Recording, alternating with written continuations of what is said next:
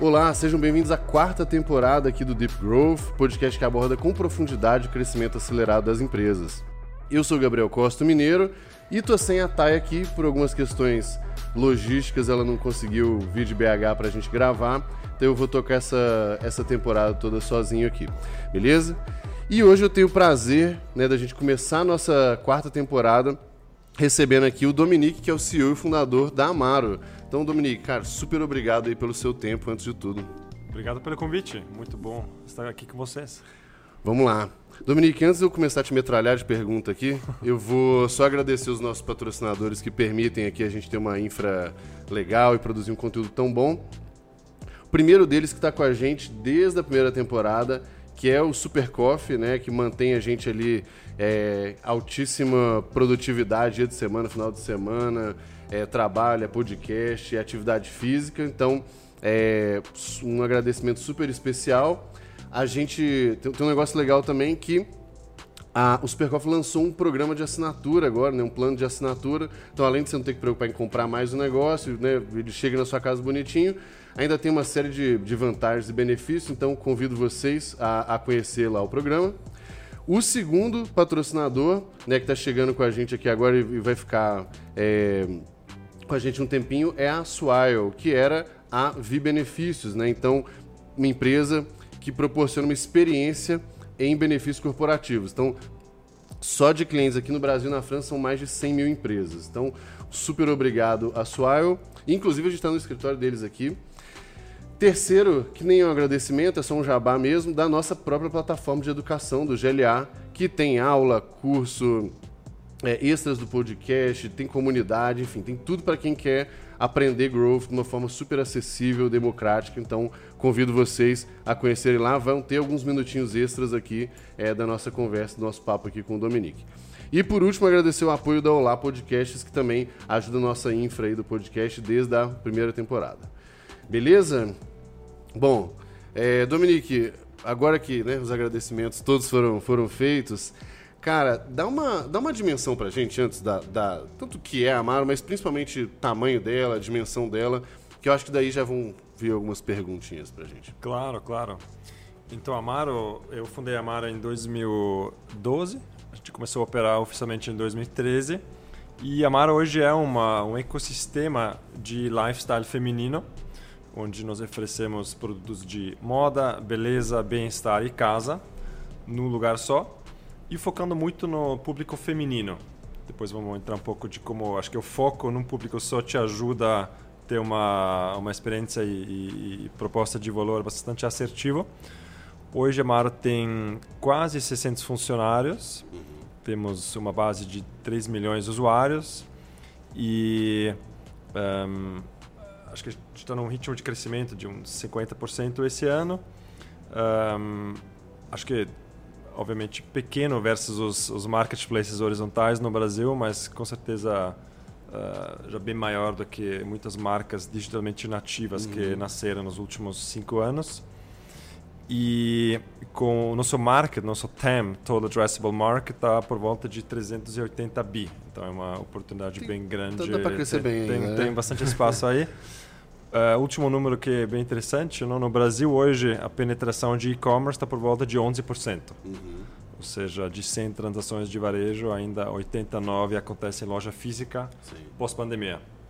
Então tem então, muita coisa tem muita, tem muita pista ainda. Boa. É, aqui, aqui os episódios eles saem numa ordem diferente que eu gravo. E eu gravei aqui agora já com o Luiz, que é o CMO da Nuvem Shop. E muito do que a gente, né, que estava aqui inclusive agora, e muito que a gente discutiu era exatamente isso, assim, o tanto que mesmo crescendo muito no último ano, está muito distante ainda, especialmente se a gente compara com alguns outros países, China, Reino Unido, Estados Unidos e tal, que estão muito mais, mais avançados. Né? Hoje vocês estão só no Brasil? Só no Brasil por enquanto, sim. E o que é interessante ver no Brasil, não é você tem um delta no, na penetração de e-commerce muito maior em categorias de lifestyle versus eletrônicos, eletrodomésticos, gadgets, essas gadgets, coisas, coisa né? mais, vamos falar de commodity, onde as pessoas já sabem quais marcas quer comprar, Uhum. é muito mais a questão de comparar preço. Aí esse esse gap está muito menor versus Entendi. Estados Unidos. Entendi. Já que para moda, beleza, está altíssimo esse gap. Então, Aham. tem uma ideia, Estados Unidos está por volta de de 30% de, de penetração, o Brasil é 10%. Entendi. Tem ba bastante, bastante chão ainda, né? Mas, assim, Domenico, fazendo meu dever de casa, né, que eu sempre tento fazer aqui para as entrevistas, eu não lembro onde que eu vi, se uma palestra, uma entrevista, alguma coisa, que você falou uma, um negócio que na hora me chamou a atenção, é, que eu até acho que eu entendi, mas acho que vale a pena trazer aqui. É, eu escutei você falando que vocês fazem produto com propósito. Né? O que, que você quer dizer com essa história de, de, de propósito? É, a gente fala muito de relevância cultural na Amaro. Uhum. E o que é relevância cultural? Que na Amaro a gente tem marca própria, e uhum. também, logo até fim do ano, 300 marcas uh, parceiras. Uhum. A gente nem chama eles sellers, não? Eles são uhum. muito mais do que, do que isso. E a gente sempre trabalha com as marcas. Então a gente nunca leva um reseller para a plataforma que vários resellers vendendo as mesmas marcas. Sim, como os marketplaces. Os marketplaces horizontais, né? onde qualquer pessoa pode entrar. Então, uhum. primeiro, acho que a experiência é muito mais uh, clean e simples, porque cada produto existe uma vez só você não tem duplicação de listings, preço uhum. é uniforme e e a gente faz uma curadoria muito grande. Né? A gente tem mais que mil marcas que quer entrar na Mara hoje e vender. Uhum. A gente está ainda aos poucos selecionando as marcas que a gente acha que tem mais propósito na cada uhum. categoria. E isso muitas vezes tem a ver com inovação do próprio produto, tá. uh, oferecendo, acho que, altíssima qualidade com preço justo e também muitos atributos da causa da marca, que muitas vezes, eh, hoje já temos muitas marcas com viés de sustentabilidade. Eh, a gente, inclusive, oferece no menu aí, no aplicativo, pode navegar por produtos sustentáveis. Legal. A gente te mostra na página do produto não, qual é o impacto ambiental desse produto. Uhum. E quando a gente fala de relevância cultural, no, nos parece que cada vez mais Brasil e-commerce é commodity. Sim. Preço, desconto, um, Black Friday, uhum. Black Months, não? E, e muito dos, acho que, dos atributos que estão sendo comunicados como diferencial entre as plataformas, eles são muito funcionais. Uhum. Já que na Mara a gente fala muito de relevância cultural, de propósito, de ter uma seleção de produtos que te permite ter uma vida mais saudável e mais sustentável. Uhum. Quando eu acho que um aspecto interessante que acaba acontecendo aí é uma. Assim, toda vez que a gente começa a ser muito agressivo, e aí a gente pode olhar tanto os marketplaces quanto o iFood, Rappi, né, os marketplaces aí mais voltados a, a food e tal, é, você acaba comoditizando as coisas é, muito, né? E, e, e, aí quando você ainda está nessas plataformas que elas, elas vão lá, elas cobram bastante, a competição é muito agressiva e tal é, então, o que eu entendo nessa lógica de propósito de vocês é meio que um pouco isso, né? Não crescer a qualquer custo e sim ter uma série de princípios e, e né, valores ali uhum. de vocês que respeitam tanto o consumidor final quanto também o parceiro. Faz sentido? Então, As marcas, essa... sim. Perfeito. Legal. Quando a gente... É... Eu acho que é muito bonito, de um modo geral, se falar de propósito, princípios e tudo mais... E eu acho que a gente, de fato, é, deixa de ser bullshit, passa a ser verdade, Sim. Quando a gente está disposto a abrir mão de resultado a curto prazo em prol desses, desses princípios, desses propósitos e tal. O que que, é, o que que no caso de vocês, é, na Amaro, que tipo de, de, vamos botar assim, de, de sacrifício de unit economics vocês acabam fazendo uhum. é, em prol desses princípios e propósitos de vocês? Perfeito. Acho que primeiro você, a gente, nosso ticket médio na Mara hoje está por volta de 300 reais. Uhum. Ou seja, é um ticket maior já que, uhum. com nossa margem bruta, que é alta, ela te permite até fazer uma aquisição de cliente relativamente agressiva. Sim. Mas no outro lado também não é um, um ticket de 30 reais para um lanche que você pode ir para Brasil, quase Brasil inteiro. Sim. Então você já tem uma certa seleção da audiência e frequência que está um pouco diferente de umas outras plataformas.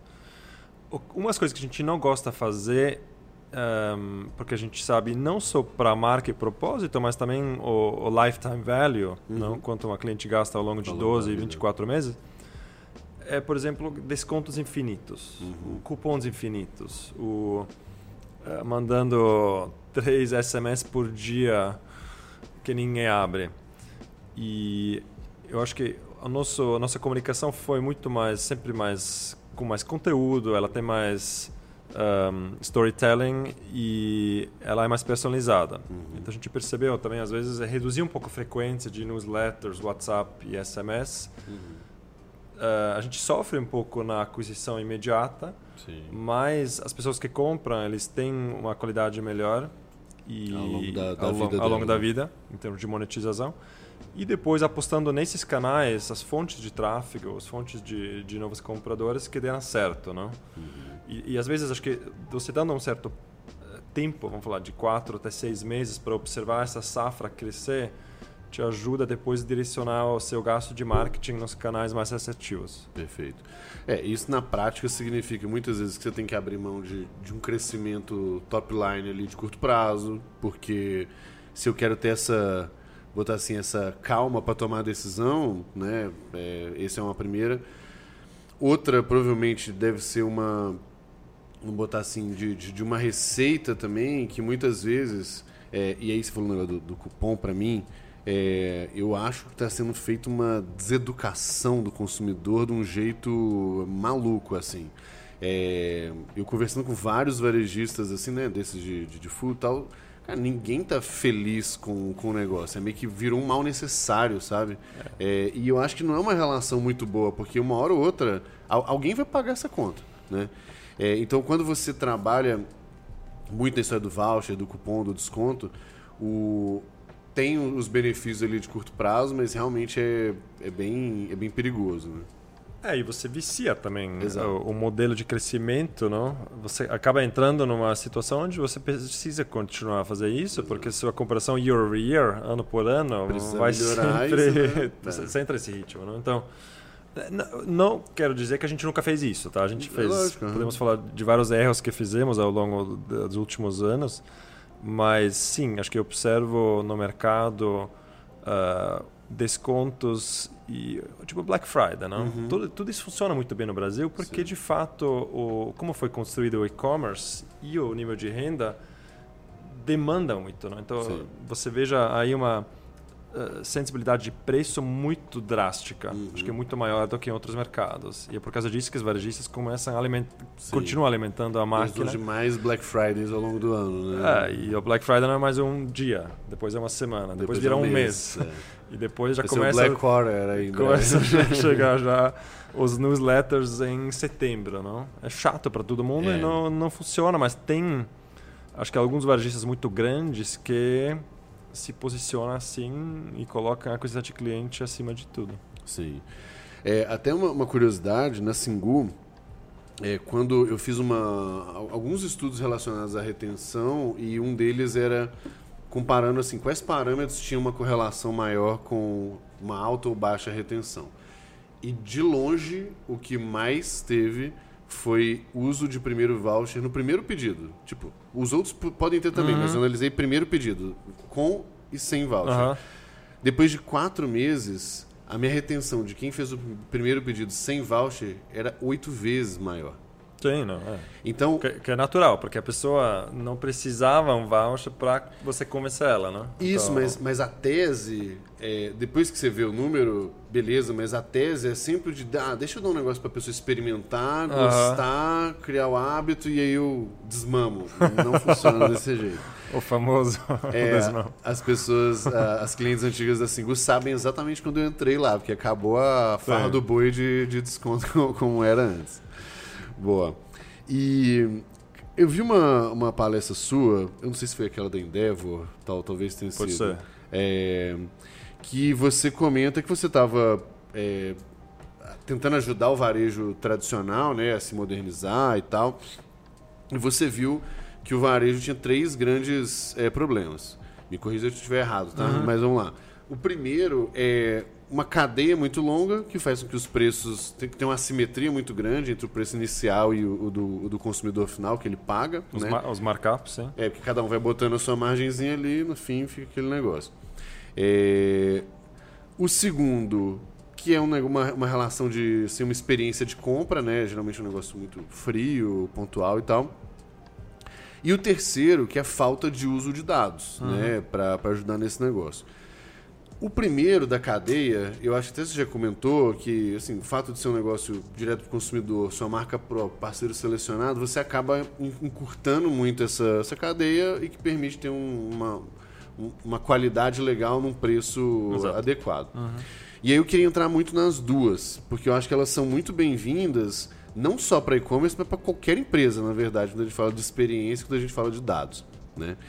É, o que que, quando a gente fala da experiência de compra, né, entrando nesse primeiro tópico, é, o que que nesse seu estudo, você, é, né, seu estudo, vivência e tal, você viu que eram essas principais falhas assim do, do, varejo quando a gente fala de uma experiência de compra legal? Assim, o que, que, que falha ali? É, vamos falar um pouco do, dos ambos de online, e-commerce e depois loja tá física, tá que ainda tem no Brasil uma relevância enorme, não? Então, o que você encontra hoje muito é, principalmente nas plataformas horizontais, os marketplaces, como eles estão tendo um, milhões e milhões de SKUs, de milhares de milhares de sellers, uhum. uh, você tem nenhuma qualidade das fotos, dos listings, dos preços, uhum. das descrições, medidas. É de qualquer jeito. De qualquer jeito, qualquer pessoa coloca. E isso significa essa duplicação. Então você busca, você entra no marketplace, você busca Uh, e aí você tem 20 vezes o mesmo produto, 20, 20 fotos ruins, descrições que não são completas e você tem diferenças de preço sempre, uhum. né?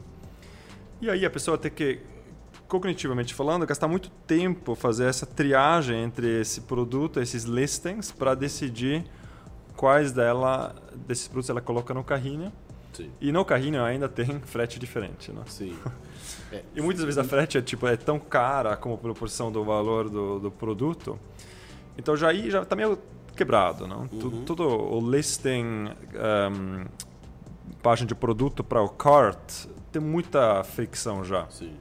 E, e depois, obviamente, acho que você pensa ainda mais filosoficamente sobre a, a jornada, na maioria desses lugares você sempre começa com busca. Uhum já sabe o que você quiser. Sim. Na Amaro, a gente tra trabalha muito mais com, obviamente, landing pages, conteúdo, que pode ser SEO, mas também vídeo, uhum.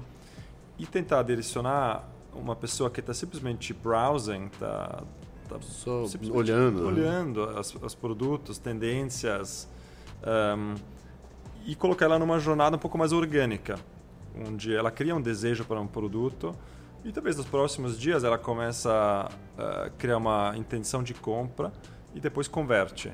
Então, quanto mais a gente pode abrir no topo do funil, um, acho que interesse e, e tráfego usuários, quanto mais a gente está conseguindo monetizar essa base de uma maneira mais ampla. Uhum. Então, acho que isso é muito a ver com a experiência no, no universo online. Uh, e depois, obviamente, toda a parte de uh, frete, devoluções, saque. Uhum. Eu acho que aí houve uma, uma bela melhoria no Brasil nos últimos quatro anos, uhum. e inclusive a pandemia. Então acho que eh, frete rápido, pagamentos e até atendimento, isso vira meio padrão, Sim. não? Acho que não é mais não um, é um lugar onde você ganha uhum. praticamente. Uh, vamos um pouco para o omnichannel e offline, que é ainda no Brasil 89% do, do varejo. Uhum a gente sente que hoje as lojas, na grande maioria, são muito transacionais. Na experiência, no VM, como uma jornada dentro de uma loja é feita. E, inclusive, ah, depois toda a parte de checkout e, e saindo e, e, quais dados você deixa, não? Uhum. Então, na Mara a gente, por exemplo, não tem fi uma fila única para você entrar, esperar e depois pagar, não? Uhum. É, é, mais um formato Apple onde você pode pagar em qualquer momento. Sim distribuído. E, e também Na, tem, nas guide shops. Nas guide né? shops, uhum. sim. Poder entrar um pouco mais. E também usando muitos elementos de como você leva as clientes online. Por exemplo, uma, uma cliente colocou três produtos no carrinho, mas não fez o checkout. Ela pode simplesmente entrar no guide shop e ver esses produtos e ah, agora quero provar fisicamente, não? Uhum, uhum. E, e acho que hoje, quando você olha até não só a estrutura da loja e o VM, mas também os incentivos das pessoas trabalhando nessas lojas, uhum. eles são muito voltados para a transação. Uhum. Então, a grande maioria das, das pessoas que trabalham em varejo, eles ganham comissão sobre venda. Uhum. Porque na Mara a gente não só faz isso, mas a gente também olha para o atendimento de devoluções que as pessoas Uhum. fazem. O NPS de pessoas que não comprou lá nesse momento, mas comprou depois online. Sim. Conectando toda a jornada, acho que aí tem muita. A gente está muito no início. Acho que daqui uns 15 anos a gente vai olhar para trás e falar: putz, lembra era- 2021? como Era, era era, péssimo, precário, era, né? muito, era muito ruim. Boa. E, e nessa questão do, do- da experiência como um todo, você começou a falar aí da- das guide shops, eu acho que, acho que cabe uma, uma discussão extra, porque, bem teoricamente, um movimento contraintuitivo, né? Se você pe- pega o, o- o tradicional, é o varejo lá tradicional, ele quer começar a ter online.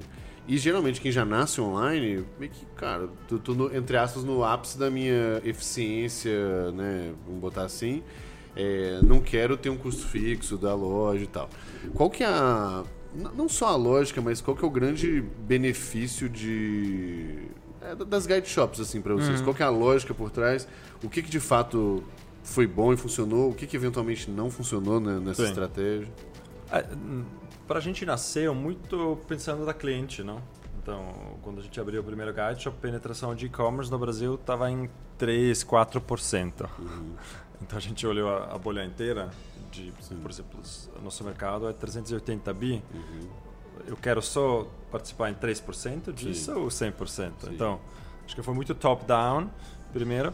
E mas depois também olhando muito para, de novo, a jornada da cliente. Né? Então- aproveitando um hábito já existente da compra física. Né? É. uhum. E, Tá. e- e também olhando muito para CAC, né? Então, Sim. online, você simplesmente gastando dinheiro em Google e Facebook, ehm, também você a gente rapidamente começamos a comparar quanto uma loja física, olhando o OPEX por mês, Uhum. não? aluguel, IPTU, condomínio e, e custo de pessoas lá, quanto isso se compara com o CAC online. Sim. E então acho que nasceu muito com a maneira de ganhar mais musculatura, olhar para o custo de aquisição e depois toda a conveniência. Não? Então hoje você compra nos guide shops que estão nos principais capitais do país, você compra, ahm, a gente ou você leva lá na hora, Uhum. ou a gente se não existe esse produto na- no seu no seu couro também a gente te entrega para sua casa. Sim. E aí muitas pessoas que compram online, eles também beneficiam de ter uma loja próxima. Então se mora em Recife, não, a gente entrega same day no mesmo dia, Entendi. usando esse estoque local O que para é muito casa. improvável para um e-commerce normal É. para Recife, por exemplo. De Né? São Paulo demora 4, 5 dias, né? Aham. Para Nordeste. E Então virou, viraram CDzinhos. É, eles né? são, eles são lojas de experiência, mas também tem todo o back-end de, de Uhum. logística. E o que é legal também que quando você olha a jornada online, o pior que podia acontecer é que você gasta aí 100 reais para acolher uma cliente, Uhum. você paga frete para ela, ela devolve, não gostou e churned. Uhum. Nunca voltou mais. Sim, Péssimo. um desastre. Você aí perdeu 150 reais fácil. Aham. né? A gente percebeu que cliente que devolve produto que ela comprou online e não ficou feliz, não sei, pelo, pelo tamanho, por exemplo, devolvendo num guide shop, a taxa de recomprar é infinitamente maior. Sim, que- até porque ela experimenta o negócio na hora, a Perfeito. experiência é boa. Então vamos colocar, vamos começar a amortizar esse custo não, do capex e opex para um lifetime value maior de cliente online. Sim. E aí você pode fazer um monte de outros exercícios de, então eu não pago frete para quem devolve fisicamente o produto no Sim, shop, não? uhum. Então Você toda a chance da recompra. É. né? Então, quando você olha a conta total, que acho que quase nenhum varejista ainda faz isso bem, ahm, começa a fazer muito sentido ter pelo menos alguns pontos Sim. físicos nos principais capitais do país e não só olhar para a linha de faturamento, mas também para a linha de custo. Sim. E, e tem um outro efeito também, né, Dominique, que, que ele é muito difícil de, de botar no papel, que é um efeito de marca e credibilidade, por exemplo. Né? Quando a gente está falando de penetração de de e-commerce, tem muita gente que ainda vai ter medo, receio, não sei o quê. E quando. Pô, eu tô vendo a loja. Qualquer coisa eu tenho um lugar para ir lá e fazer um escândalo. Acredito, Eu- acredito que existe, né? Isso, eu posso fazer um escândalo lá que eu sei que alguma coisa vai acontecer. É. E que é muito difícil botar, mas quando você, por exemplo, está num shopping legal e relevante, é indiscutível o, o- o aspecto de, de marca, posicionamento e tal, que o negócio A traz, credibilidade né? muda, muda. E a gente pode, a gente mensura isso muito, né? Então a gente olha para cada cidade antes de ter abrido um guide shop Uhum. e depois. depois, uhum. E a gente observa o faturamento total da soma das CEPs nessa cidade, no cana no, nos ambos os canais, Uhum. e-commerce e, e varejo físico, e por canal. Sim. E a gente observa um lift Não, não tem across the canibalização. board, tudo. essa é. acho que era É. talvez a grande tese do. É, ah, o que, que adianta eu incluir um custo se ele vai canibalizar meu cliente online? E não é o que acontece. Não, e não só porque geralmente como o e-commerce também cresce 25% do país, você, tem- você deveria observar um lift acima da taxa do crescimento do Sim. setor, que, é, Que é um crescimento caso, natural. uhum. Acontece. Entendi. Ah, legal. O quanto. É, duas perguntas aqui, até meio, meio fora do script aqui. Vocês têm na Amaro, tipo, um C-Level olhando pra experiência? Essa é a primeira. Sabe? Olhando o- o- o- de forma obsessiva Aham. pra esse negócio. E o outro é. Quanto que esses econômicos, especialmente vamos botar a CAC, a retenção, enfim, é, o quanto é confuso e o quanto vocês conseguiram achar um modelo legal assim de medir e o impacto da loja e porque é, é bagunçado, é indiscutível, sim. né? Eu acho que o, a gente tem uma pessoa assim, um, um Head of uh, Customer Experience, que cada vez mais, na verdade, também é dono do produto digital. E, e aí a gente tem, acho que para cada etapa da, jo- da jornada, a gente tem um, um, um tribo e depois squads que tem métricas para otimizar. Então acho que hoje cada vez mais o dono dos principais métricas de engajamento e retenção e frequência estão compartilhadas em vários lugares distribuídos. Porque você quer que as pessoas você quer que eles tenham eles têm eles são donos, não? No nível micro. Sim. Quanto mais distribuído, quanto mais eles vão ajustar no dia a dia as decisões na melhor maneira. E, e sobre o segundo, não, as métricas de. Vamos falar um pouco de CAC, retenção e frequência. Uhum. Que batem no LTV ali, né? É, exato, que, que, que influencia a LTV. No mundo omnicanal, eles funcionam uma vez que você pode de fato costurar a jornada de uma maneira mais completa, ou seja, um CPF existe uma vez, não importa qual é o canal. Então Sim. a gente hoje sabe 100% dos nossos clientes comprando no varejo físico também Sim, são cadastrados, não? perfeito. Uma vez que você tem isso, fica menos confuso, ahm, porque você pode ver, ok, essa pessoa foi recebeu aí um, uma propaganda no Instagram, clicou, deixou e-mail, recebeu a newsletter, abriu três newsletters, foi visitar um guide shop, comprou. Eu consigo alocar no modelo de atribuição, como a gente atribuição, chama, né? né? o, o multi-touch attribution, eh, quanto cada passo contribuiu e quanto deveria receber do, do, do resultado, não? Sim. Então você sempre tem o, O mérito de do- daquele negócio, mérito né? e o custo. Perfeito. Então Legal. isso, isso fica meio complexo, eu vou te falar, isso é um trabalho ao longo de anos que a gente conseguiu, Ah, ah, não só a lógica, mas os, ah, a arquitetura de dados suportando essas decisões e ainda não estamos onde a gente queria ser. Perfeito.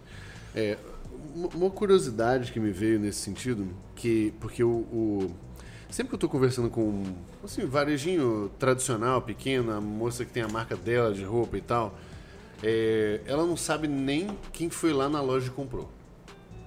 É, e no caso de vocês, por exemplo, absolutamente todas as compras nas guide shops, é, meio que se a pessoa não tem um cadastro, ela passa a ter? Então, tipo, A gente eu- queria para ela na hora. ah, tá. Isso queria. A pessoa nunca fez absolutamente nada. Chegou lá e quer comprar, faz um cadastrinho, que aí a partir daquele momento você traqueia tudo, né? A partir desse momento a gente sabe que ela é. Sim. É muito provável que ela já interagiu com a gente no Em mundo online Sim. e a gente tem aí, Aí sabe. várias ferramentas que a gente pode, sim, não, às vezes a gente pode Ah, costurar é, e até voltar em tempo e, e falar, ok, é, aí começa a ser um pouco mais complexo, mas uma cliente que se cadastra e depois volta para casa e se loga com esse cadastro que ela fez na loja no celular que ela estava usando nos Uhum. últimos três meses no site da Mara, eu consigo ver na verdade que a gente já tinha gastado dinheiro nela três meses Sim. atrás. Nossa senhora, que trabalheira, meu Deus. Mas é importante. Não, eu, eu falo isso porque, assim, de fato, hoje, eu acho que uma das coisas mais complexas no mundo digital, de um modo geral, é a atribuição. Sim. Porque as coisas, elas são multi-devices, elas são multicanais e elas são, botar assim, com timings muito é, aleatórios, né? Sim. Então, é, de fato, nenhum modelo é perfeito, mas vocês conseguiram pelo menos chegar num que... É, tem vários modelos, às vezes mais simples é melhor. Aham. Ah, tem tipo modelos estatísticos que fazem apro- aproximações que são tão valiosos quanto você costurando 100% dos CPFs. E tem outro fator de complexidade que começou agora com a Apple, não? O Sim, Apple iOS 14. cara, que Fudeu todo mundo. mudou absolutamente tudo que a gente está falando aqui. E você entra cada vez mais em modelos estatísticos que estão tentando aproximar na realidade, porque cada Saber, saber mesmo. além seja- que é multi- multi-device, é multiplataforma e cada plataforma quer ser dono do, Sim. da- dos usuários. regras, aham. E aí começa a ser complicado.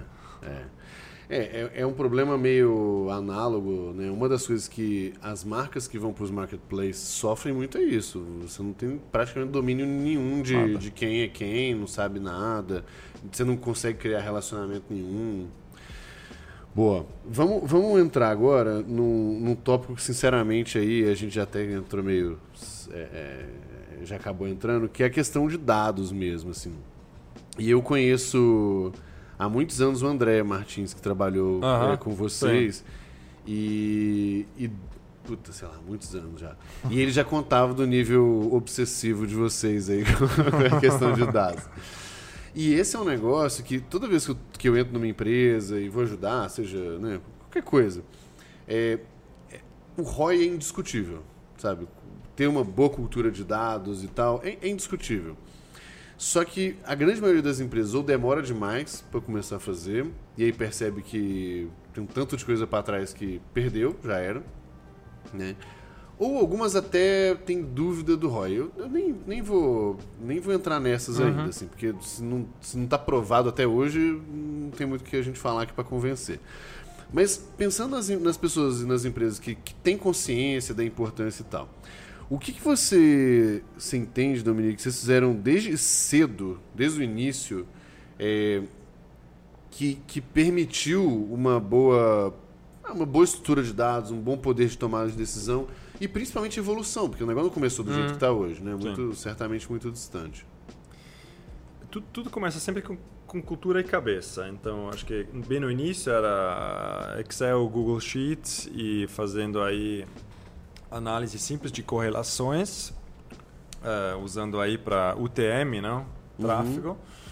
E correlacionar isso com recompra, lifetime value, muito simples. Um, depois de um tempo a gente começou e, e acho- que ter que também sempre trabalhar com cabeça de proporções. Então, se você tem alguns milhares de transações no início, você não precisa um, um baita Data data lake eh, né, não ajuda, não? Não precisa. Então, acho que ao longo dos anos a gente ehm, subiu o nível de sofisticação da parte de data engineering e data science, contratando mais e mais pessoas e investindo cada vez mais em, em software para suportar, acho que ah, coletando os dados, armazenando e depois conseguindo disponibilizar para a empresa inteira. Mas acho que começa muito com cultura e umas pessoas que são até mais generalista, analista de dados, talvez consultores com background em engenharia, Uhum. eh, antes que você comece a contratar já data scientists que são muito né? especialistas, porque rapidamente você pode se perder. O que você o que você quer responder? Quais quais perguntas que você tem de fato que você precisa uma resposta para tomar decisões melhores? Então acho que os primeiros anos é muito isso. E hoje tem ferramentas muito boas, não, de que são relativamente baratas, que você pode fazer muita coisa de, de coletar dados e BI também.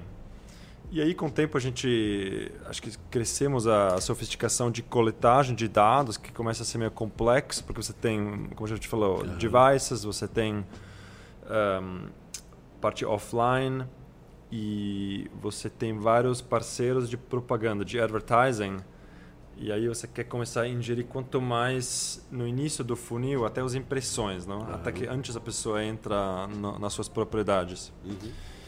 Então acho que para a gente ajudou muito ter uma, umas pessoas que são muito técnicos no, no, no tracking Uhum. e tendo muito regras muito muito claras como a nossa equipe de aquisição eh, coloca UTM tracking Uhum. como a gente Os padrões, os taxonomia. padrões taxonomia do data layer eh, que tem que ser igual não Uhum. web Android iOS e loja no nosso caso Uhum. e tem que ser pessoas altamente organizadas para ter esses padrões sem isso você tem muitos dados muito sujos Sim. é, então acho que isso é uma coisa que a gente fez. Acho que a Mara sempre tem uma, uma cultura mais organizada. É, e por último, e mais recentemente, acho que é muito é, disponibilizando dados em formato crua e também já BI para a empresa Pro inteira, para qualquer área pode utilizar. Perfeito. Então, hoje, a, acho que a equipe de, de, de data ela é muito mais service provider da infraestrutura Perfeito. do que mandando aí PDF de BI Do- do cada manhã para as pessoas. Isso, do que virando construtor de relatório. É, auto, é, exato. É auto self-service hoje a cultura. É, isso, é, eu acho que tem uma. Eu acho que é quase que indiscutível com um melhor modelo, exatamente para você não ter aquela área que vira o, o consultor de relatório e você tem uma inconsistência entre o cara constrói o relatório, mas ele nem está entendendo por quê, e o cara que está lendo o relatório não sabe como foi construído. E Isso é muito você, perigoso. Você tem um problemaço, é. Muito perigoso. E aí você ainda toma uma série de decisões crendo que aquilo ali tá, é, é bem verdade, né? Só que para isso acontecer, é, eu acho que um ponto que você tocou ali é a questão da cultura mesmo de, de dados e tal. Então, é, o, o quanto que, assim, é, o quanto que é essencial desde os founders ali terem isso com muita clareza é, e o quanto que dá para, você entende que dá para inserir depois, sabe?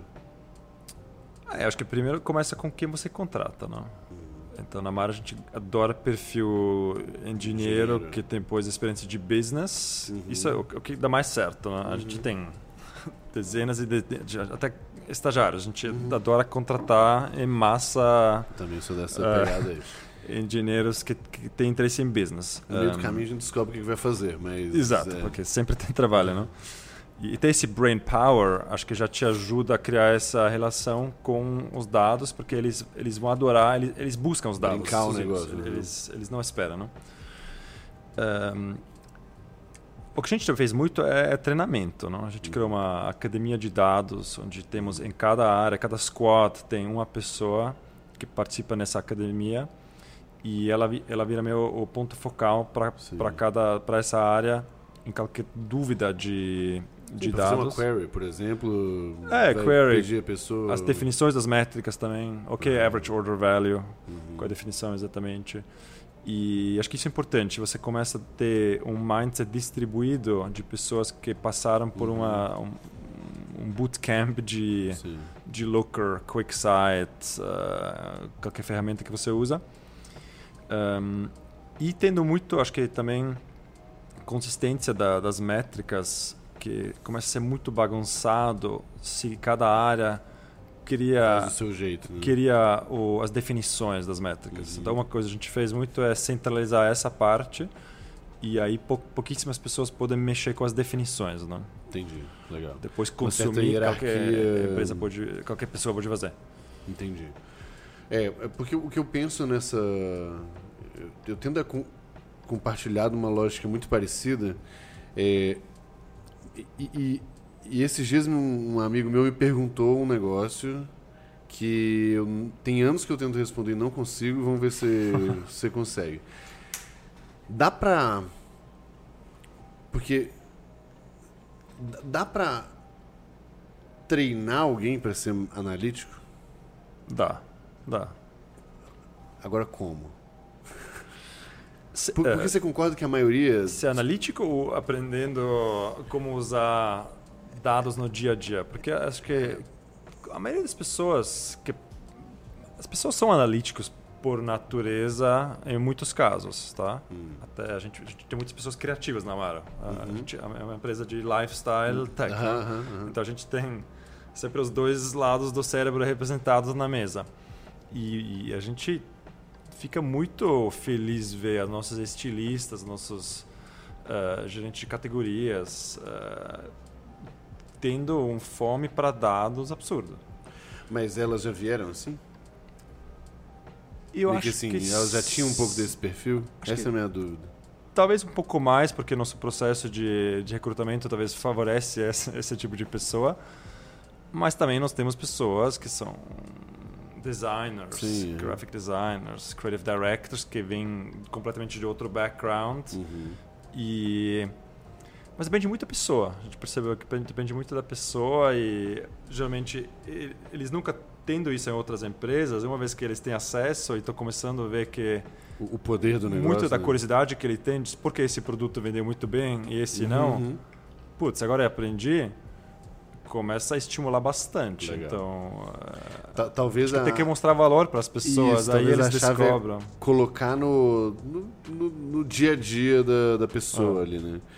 É, porque a grande maioria da, das pessoas que eu trabalhei nesse sentido, e aí você mesmo já falou um pouco disso, o próprio processo seletivo já, já afasta também quem não no mínimo tem um interesse, uma, um, um, alguma coisa legal com É, acho coisa. que já, talvez o processo de recrutamento já se assusta, porque já tem elementos disso, né? Exato, é. é mas esse eu acho que é um ponto curioso. E aí você falou um negócio que eu acho que puxa uma pergunta interessante, que é, é seja do produto, né? Por que esse vendeu mais que esse e tal? Quando a gente fala de análise, dados voltados para os econômicos, eu acho que ele, eu acho que é mais fácil das pessoas entenderem, apesar da complexidade, o, o porquê. Né? Eu quero saber se eu boto dinheiro aqui, volto uhum. aqui, ou quem me traz dinheiro e tal.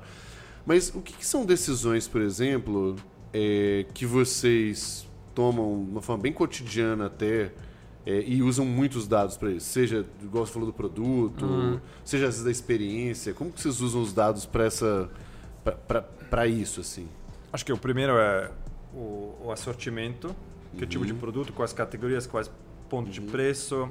E dentro disso também, para nós, cores, marcas, uh, tem muitos elementos aí, de, até de preço, que influenciam bastante a, a demanda, curva de tá. demanda. Uhum. Segundo é canais, canais de venda e distribuição, né? que temos e-commerce, temos site, iOS, Android e, e os guide shops. Uhum. E aí também é muito quanto a gente aloca de gasto de marketing para cada, cada, um, desses dos... canais. Uhum. Qual é o, o, o, o ROAS, o, o ROI que você tem acima disso. Uhum. E juntando, de novo, a jornada. Então aí tem lá tem ganhos muito, muito grandes. Você fazendo uma alocação melhor para cada canal, uhum. você começa a ver seu o ROI overall sub, subir bastante. subindo então lá tem né? muita, tem muito, acho que eficiência que dá para buscar. Um, e depois tem as, as coisas mais de longo prazo, não? de alocação de talentos, onde você quer ser bom com uma uhum. empresa. Acho que as melhores empresas do mundo são aqueles que fazem a melhor alocação de recurso, não? Uhum. Então, acho que às vezes também cortar projetos, o, o, crescer equipes e reduzir outros, que é um pouco mais Sim. planejamento, vou falar. Sim. Aí, a parte que você falou, só dando um passo atrás ali, da, das, das Guide, Shop, Android, OS, não sei o que e tal, é, e jornada, a gente está falando muito de CRM né, na prática, né? Como que é a estrutura de vocês assim, de CRM? O que que dificilmente a gente vai conseguir entrar no micro detalhe do negócio, mas como que é essa lógica de dados para a gente coordenar uma jornada e, e, e, extrair o máximo daquele cliente? Uhum. É, CRM é uma disciplina, não? Uhum. Ela não é uma uma uma parte da jornada. Sim. Uhum. Então você tem aquisição, retenção e talvez engajamento. Uh, depois, não? Então, o, o CRM, que na verdade para nós é, é, muito mais do que um sistema, é um, Sim. é um grupo de sistemas que tem informações diferentes sobre essa mesma cliente. Alguns dados são mais transacionais, outros mais de navegação, o, terceiro é mais de, de feedback, uh, reviews, avaliações, uhum. uh, devoluções. Um, e acho que esse grupo de sistemas, eles todos consomem do mesmo data lake e a gente tem várias pessoas operando esses sistemas para criar segmentações uhum. para canais diferentes em momentos diferentes e cada vez mais automatizados. Não? Tá. Então você encontrando, entrando no aplicativo, uh, colocando dois produtos no carrinho, a gente te manda recomendações acima disso uhum. em vários momentos nas próximas duas semanas. Entendi. E a gente. Uh, tudo que é automatizado sempre vai ter uma taxa de conversão mais alta. Uhum. Então, acho que quando a gente fala de CRM, para nós isso é quase retenção. Tá? É retenção, isso, né? estender lifetime value e subir é, frequência. É a grande métrica né, do negócio. E, e, falando um pouco aí sobre essa lógica também de dados, das decisões e tudo mais, é, quando eu estava na RD, eu lembro que premissa que eu tinha com o meu time era eu não podia impedir teste nenhum. Meu trabalho era experimento, né? Eu podia muitas vezes é, questionar o tanto de recurso que estava sendo gasto e tal, mas a regra era não, não importa se eu achava que ia dar certo ou errado, podia estar tá, tá liberado. E o que eu falava é que tinha coisa que eu tinha certeza que eu daria certo daria errado e ia acontecer exatamente o contrário, assim. Então era um chá de humildade aí pra, pra gente. O que que e aí, bem curiosidade mesmo. O que, que são. O que, que foram algumas coisas, seja algumas decisões pouco intuitivas, ou alguns experimentos diferentes, esquisitos, que meio que foram contra o senso comum ali, mas que os dados mostraram que, que, era, uma, que era um caminho interessante de se seguir? É, aqui, acho que em geral, pessoas que têm mais experiência com e-commerce, conversão, audiências, de fato, pode até reduzir o número de testes e focar em aqueles que vão trazer um, um valor. Uhum, Acho que uhum. pessoas muito júniores que entram, às vezes fazem muito teste que traz pouco, uhum. já por regra de, de proporções, vai trazer muito pouco uhum. upside. E como você sabe, eh, fazendo teste AB em aplicativo mobile é muito mais caro do que no, no web. Né? Mas acho que na Mar a gente uh, descobriu que alguns canais de tráfego que a gente não gostava muito em termos de audiências e vamos falar um pouco do até quem providencia às vezes acesso a, a esses canais de tráfego uh, na verdade trouxe uh, clientes que depois compraram com uma frequência muito boa uhum. e a gente ficou com mais cabeça aberta de testar mais uh, até às vezes canais mais tradicionais, uhum. um, como não, por exemplo, Google Display Network, mas até deals com alguns sites próprios uhum. e trazer aí tráfego que era um pouco mais difícil para mensurar no início, mas depois de fato conseguimos provar que eles tinham uh, o poder aquisitivo de ser muito, muitos clientes muito bons. Sim. Tem algum exemplo que você pode dar, sem ter muita. É, sem gente, abrir muita coisa? É, a gente fez no, no passado vários sites de moda que tinha conteúdo muito bom, uhum. mas numa escala menor. Sim. Então, mesmo que seja um afiliado, que tem qualquer coisa de desconto, Sim. trazer uh, conteúdo de alta qualidade e aí conseguimos, acho que audiências Sim, mais qualificadas. Qualificadas que depois até em pesquisas mais qualitativas, onde você descobriu a Amaro, fora esses blogs. Hoje Entendi. já existe muito menos porque foi tudo para Instagram, né? Sim. Mas acho que às vezes ter que bom marketing é também você ter uma visão sobre esses canais, eu acho. Uhum.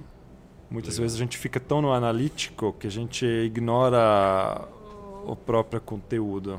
É, e às vezes também muito orientando as nossas decisões para onde estão os maiores volumes, né? É. Porque a gente, se a gente quer crescer mais, eu vou no lugar que tem mais volume mas eventualmente um lugar que dá um pouco mais de trabalho, ou dá trabalho que eu preciso pegar vários, mas de fato acaba sendo interessante. Muito bom. É, e, aí eu acho que um terceiro grande tópico aqui, né? A gente falou das, das duas, dos problemas lá e tal, mas acho que um terceiro que é interessante é, de saber é muito sobre a temática nossa de growth, né? De, de, e aí de expansão de vocês, assim. É, o que que um, com, o momento que a gente está muito específico da humanidade, né? Então, como que a pandemia afetou vocês? E, e eu sei que vocês voltaram a crescer bem, assim, apesar de eu acho que deve ter tido algum solavanco, alguma coisa assim, voltaram a crescer bem. Então, um, como é que foi a pandemia nisso e o que, que vocês fizeram no, nesse, no meio desse caos para poder restabelecer uma, um ritmo de crescimento? Me lembro muito bem aí a terceira semana de março de 2020, porque um dia para outro a demanda colapsou, a gente perdeu 70% do, de venda online e 100% da venda nos guide shops. Então foi muito marcante e a gente obviamente reduzimos e quase eliminamos uh, marketing, porque uhum. as pessoas estavam preocupadas, preocupadas comprando alimentos de supermercado Sim. e não vestidos e produtos de beleza. Sim.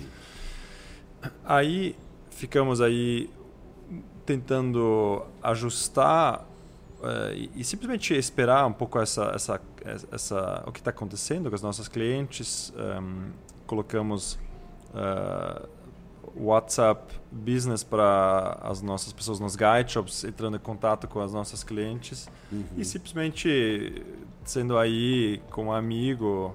Se a gente está aqui coisas, com essas né? coisas, a gente está aqui se precisa algo, mas não forçando absolutamente nada de venda. Perfeito. E aí, a, acho que a partir da segunda metade de abril, começamos até a ver um, um certo aumento de, de, de volume, de tráfego, de busca e tudo começamos a voltar com gasto de marketing. É, até influencer marketing, tinha muitos influenciadores uhum. falando da rotina em casa, você deve se lembrar, né? E, e aí acho que rapidamente percebemos, uau, o CAC está muito barato. Sim. Está muito barato e ninguém está bidando. Então, todos... Porque tá todo mundo segurando também, né? É, alguns com a gente, mas também outros que de fato não conseguiam. Então, Sim. as uh, linhas aéreas, não? Sim, perfeito. Ninguém carro também, muito ninguém estava gastando dinheiro uhum. no início. Então era muito barato, a gente conseguiu lá ir bidar e aquele cliente em volumes ok, com CAC metade do custo. Aí começava exatamente a escalar, buscar mais volume. Sim. E moda não era um, uma categoria muito boa, porque você está em casa no home office. É, eu ia exatamente você categorias. Tanta, é. É. a gente escatou. É, a gente esca, é, é, escatou um dia para outro quase tudo de pijama, é uh, moletons, uh, produtos de yoga, tudo que tinha a ver com você gastando mais tempo em casa, com Sim, conforto. Foi tudo. Foi tudo. E aí a gente adicionou, né? a Amaro começou a expandir além de moda para beleza, bem-estar e casa. E essas categorias foram muito boas. E isso foi nesse período, pandemia? Foi, sim. Mas já estava planejado antes? Já estava planejado antes, mas a gente a, a, acelerou o rollout disso. Que massa. E conseguimos aí, acho que, vender outras categorias para as mesmas clientes que não estava comprando vestido para sair para um date uh, Sim, à noite. Uhum. Perfeito.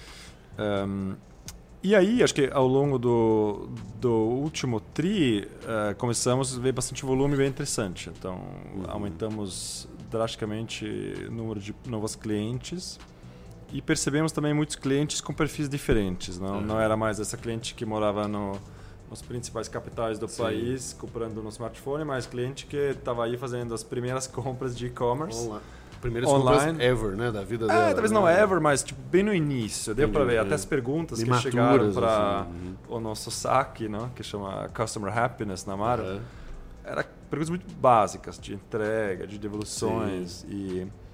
Não era e, quem estava acostumado E até os dispositivos, isso. a gente viu, não? mudando um pouco tipo de dispositivos, quanto tempo eles navegaram, quanto tempo eles demoraram no checkout. Sim, você viu que estava... É, era uma, uma galera mais, novo. É, mais nova.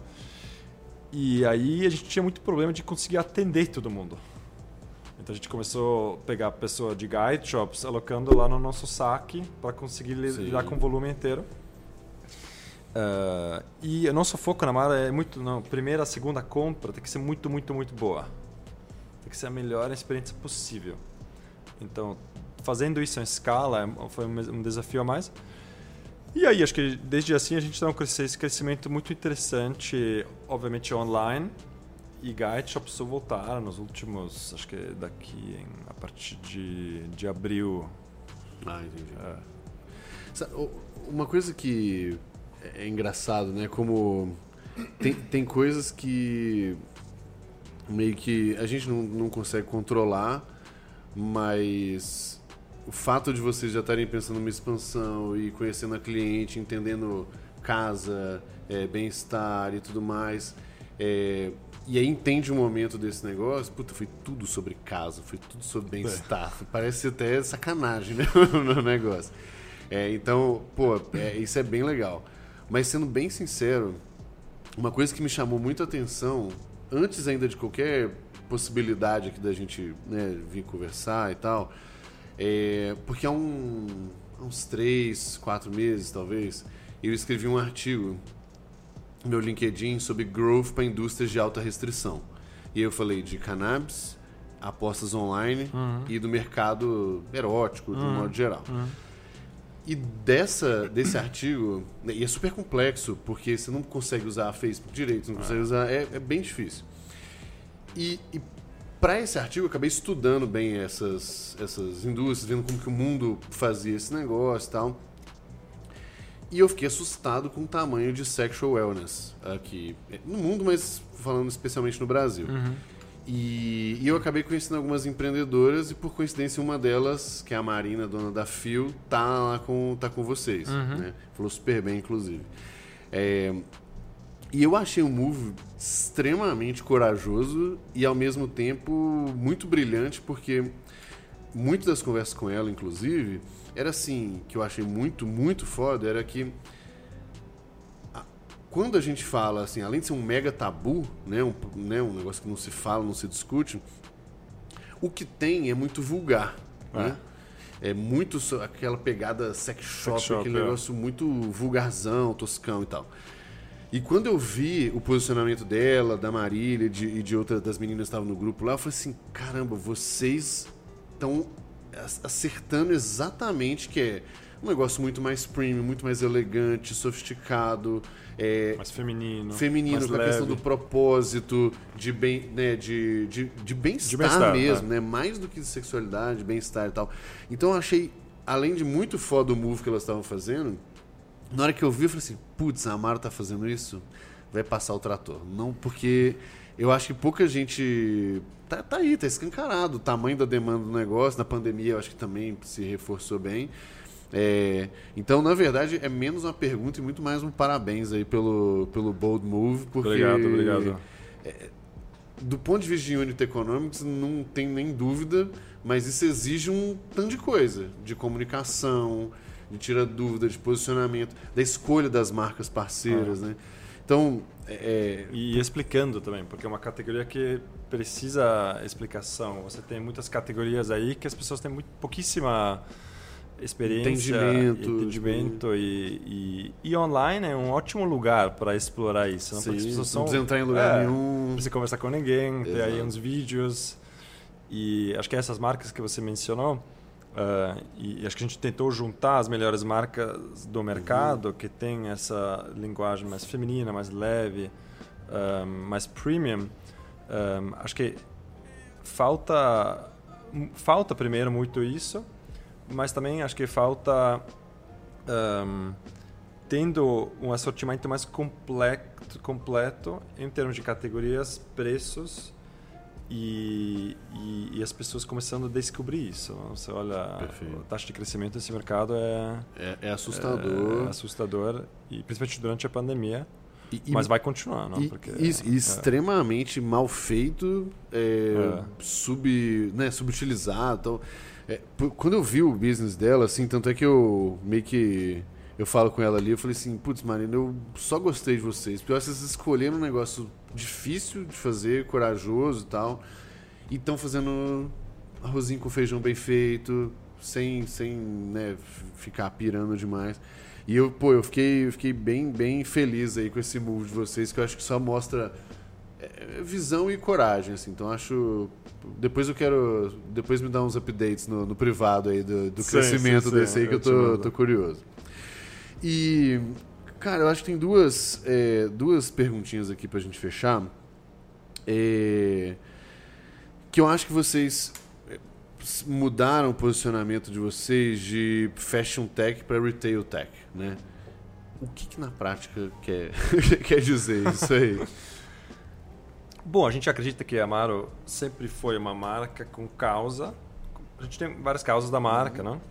Empoderamento feminino, sustentabilidade, inclusão de, de corpos, que body uhum. positivity, uhum. Uh, inclusão racial, LGBTQ e até, por exemplo, sexual wellness, não bem-estar sexual, ele não é simplesmente surgiu e falamos, ah, vamos fazer isso. Uhum. Ele já estava no nosso radar, porque quando a gente olha empoderamento feminino, a gente Sim, olha nossos valores, ele é tem tudo ele se encaixa perfeitamente. Uhum. Então, acho que muito do, da força da Amaro uh, indo além de moda e que se chama retail tech tem a ver com o nosso entendimento que o relacionamento que temos com as nossas nossas clientes ele vai muito além do produto Perfeito. da utilidade do produto uhum. e a nossa comunicação acho que sempre foi muito sobre muito mais do que a utilidade do produto e isso nos permitiu entrar em mais categorias e acho que retail tech para nós é nada mais do que a Amaro é uma empresa de tecnologia e dados que uhum. vende categorias de lifestyle feminino. Uhum. A gente fala que a gente opera um ecossistema Perfeito. de lifestyle feminino, tendo, acho que a melhor o melhor assortimento, que está crescendo super rápido, uhum. tendo o melhor mix de canais, inclusive uhum. omnicanal e toda essa experiência, Sim. ship from store, click and collect, devoluções, indo atrás de um, um, um mercado cada vez mais maior. Um, e conseguindo, uh, acho que se diferenciar através de personalização e relevância cultural, uh, para que a gente fica muito distante desse varejo comoditizado aí de preços, descontos, cupons, SMS uhum. e, e 20 Perfeito. vezes parcelado. É engraçado porque essa era uma pergunta que eu tinha colocado, mas que a resposta já tinha vindo, que era como competir com o crescimento monstruoso também que teve do, dos, dos marketplaces, né? E na prática, os horizontais, né? Isso, os horizontais, é. E na prática, a resposta é não jogando o mesmo jogo deles. É isso. Né? É. É simples assim, né? Sendo um vertical, você tem muito mais assertividade na comunicação, Sim, nos touchpoints, é, em tudo, não? Então, a Mara, para público feminino, nos permite... Você olha um pouco a nossa, uh, nosso tom de voz até os provadores dentro dos nossos guide shops, uhum. a maneira como você está sendo recebido, você entra numa loja física, completamente diferente. Perfeito. E isso cria conexão, não? Uhum. No final é, é que uh, essa conexão emocional que te permite depois ter um relacionamento de longo prazo e monetizar. Perfeito. Em vez isso. que colocar a funcionalidade no primeiro lugar, porque ele é muito raso. Uhum. Ele não uhum. cria um relacionamento fiel. Então Sim. acho que aí eu vejo aí todos esses grandes varejistas horizontais, que cada um levantou 5 bi em follow-on, uhum. tá lá se matando com os mesmos atributos, não? Uhum. Tem alguns que são mais sofisticados no approach de Sim. ecossistema, não? Eles têm gente muito inteligente, mas para lifestyle, eu acho que ainda a Amaro está num lugar muito distante na experiência. Perfeito. Maravilha. A mensagem é deixa eles brigando lá e a gente fica. Não com a gente. É, deixa eles lá, entre eles brigando lá. Boa.